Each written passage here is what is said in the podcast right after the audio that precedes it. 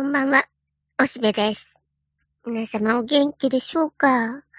うん、おしべはちょっとね、咳が止まんない感じで困ってるんだけど、元気は元気なんだけどね。それに、愛知県も非常事態宣言とやらがガーンと厳しくなっちゃって、お店がね、全部アルコール禁止という禁酒法時代に入っちゃいましたよ。でね、僕これね、存外、自分でも予想以上に大きな影響を受けてると思ってるので、そのことを短く短くお話ししてみようと思います。うんとね、時短はまだ良かったのさ。夕方、早めにお店開けてくれてたりしてたから早めに行けばなんとか別に、どうせ帰りが少し早くなるだけで、まあそれはそれでいいんだって感じだったんだけど、アルコール完全禁止となってね、ものすごく大きな影響が受けているし、なんかこれ、暴動起きないの？って思うよ。でももう暴動起きないと舐められてるからこんなことになってるんだよね。なんか、一人で黙って酒を飲んでる客がなぜ、それを禁じられねばならぬのだ？おかしいよ。それにね、え、おしべってそんな酒飲みだったの？こんな禁酒になったらそんなに影響あるの？って思うかもしれないけどね。そうじゃないんだよね。だってね、僕もね、そのちょっと旅行った時の、こう、お土産に買ってきたお酒とか、ちょっとワイン屋さんとかでこれはいつか飲んだら美味しそうだな、みたいのは、こう買いだめてあるのさ。だ結構あるんだよ。うん、お酒の在庫っていうのはまあまああるんだ。ワインとか美味しい日本酒とかね、楽しみなんだけど。うん、でもね、そんなのね、自分一人でなんか飲まないんだよ。一人で飲むったら、まあ、よっぽどなんかちょっと、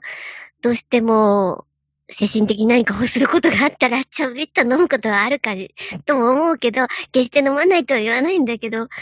別に日常的に僕は飲まないさ、一人で。そうじゃないんだ。で、かといってね、別にね、大勢の人たちとわっしょいってやるんじゃないんだよ、全然。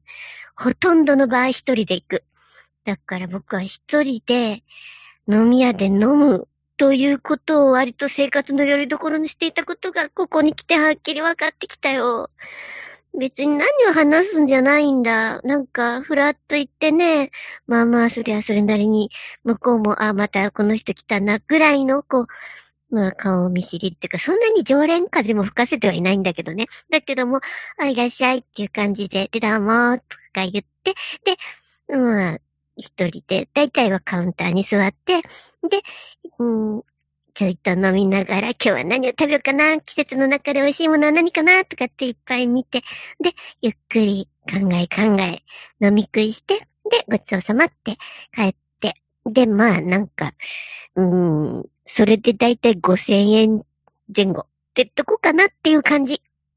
なんかそんなの多分週1回は知っていたんじゃないかと思うし、もうちょっと多いかもしんないぐらいかな。うーん、で、それはね、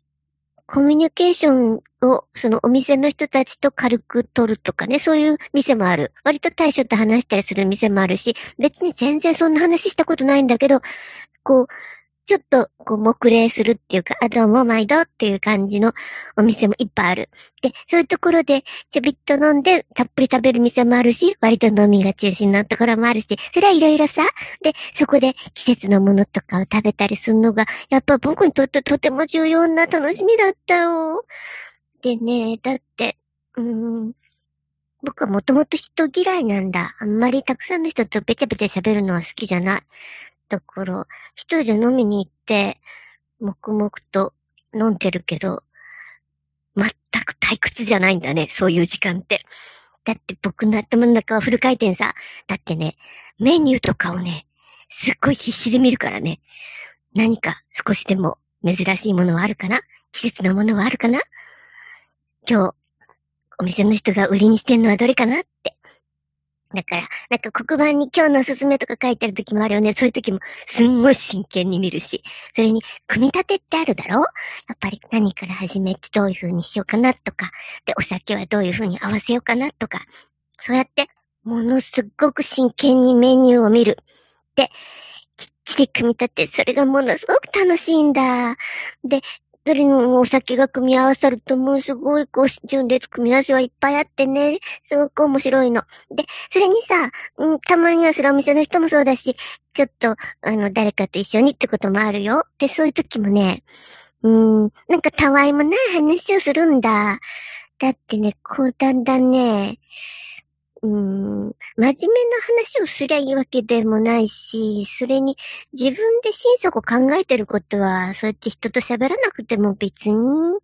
いいんだな。で、その辺ね、実はね、うん、ヘルマン・ヘッセを今ちょっとほら、ドイツ語で読んでるんだけどさ、ヘッセってそういう人だったんだね。あの、ものすごく深いこといろいろ書いた、うん、自己客観性の鋭い、面白いおっさんなんだけども、ヘッセって。で、それが、うん、やっぱりこう飲みに行く人なんだね。で、そこで、一番楽しいのが職人さんと話をすることだと。なんか、何か手を動かして物を作っている、それのプロに、こうじっくり、なんか、こっちは本当はわかんないところだけど、こう、こだわった話みたいのを得意に、えー、職人さんたちが話してたりするのを聞くのはとっても面白いと言ってたりね。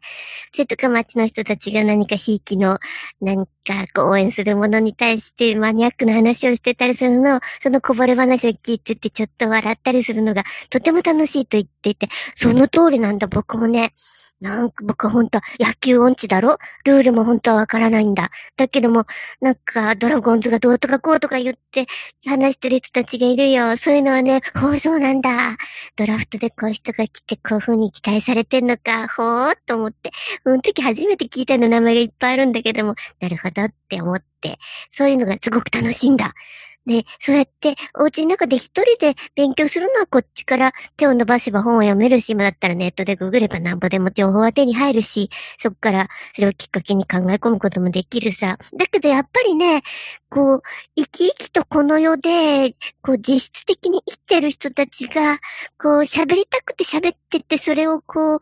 聞くそれを聞きながらそれを魚にね、うん、自分で選んだ美味しいものを飲んで、で、お店の人が出してくれる、こう、とっておきのものをポチリポチリ食べながら、で、キャハハーと笑って、で、ちょっと落ちた、みたいな感じで家帰って、ぐーぐー寝るっていうのが、とても僕は好きだったんだってことがこうやってね、それを禁じられてみるとね、つくづくわかる。なんか大したことないように思ってたんだけど、それに、うん、いつでも行ける時になるとさ、今度はさ、うん、いつも行きたいんだ、本当は。だけども、そんないつもじゃダメ。あの、予算上もそんな許されないぞと思ったり、それとか、今日飲んだら明日が大変やろとかね、今日はまだシラフでやることがいっぱいあると、そういうふうなことで、いつもちょっとちょっと我慢して、よし、今日行けるぞ、よっしゃーみたいな感じで、一人でこんな目に出るのが楽しいんだね。でもさ、僕みたいなのもこうなんだよ。今、ものすごくなんか、うん、苦しいっていうか我慢してる人たちいっぱいいるんじゃないかな。僕なんか序の口だよ。結構飲み屋の常連のおじさんたちとかどうしてるんだろう。こんなね、お家で飲んでね、それもなんか、それが償えるものじゃないんだ。全然違うんだ。酒を飲め行ってもんじゃないんだ、ばばばそんな。だって、テイクアウトで持って帰ってうちで食べてもさ、そりゃ味はいいかもしれんし、お酒だってむしろ外で飲むよりは上等のものがうちにあったりもするからさ、俺は味自体は美味しいけどもね、うん、非日常が欲しいんぞ。だからお家の中で飲んだって別に、そんなのあんまり面白くないんだ。なんか、誕生会とかなんか、うん、お家の中での非日常の時には面白いかもしれないけど、そんなのが何の安らぎもならないんだ、日曜中に埋没したような飲み会なんて。飲み会って言っても一人で飲むだけだけど、だからもうなんか、こんなの長く続かない。ずっとやるようだったら暴動起きるで。と、大将も言ってたよ。本当に。もういつになったら、暴動するんすかね、日本人はおとかって、さすがに送り始めてて、うん、そうだそうだって思ってたよ。おかしいよ、こんなの。なんか文化破壊だお酒をポチポチ飲んで語り合うっていうのがとっても大事な場所なのに。これを禁じるのおかしいよ。そりゃもうコロナも大変だし、確かになんか、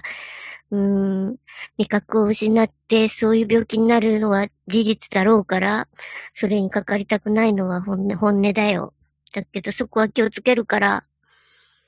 なんかこんなの、やだやだ。こんなにしょぼぼんとするって僕自身思ってなかったよ。でもこんなの、みんなそう思ってる人たちがたくさんいると思う。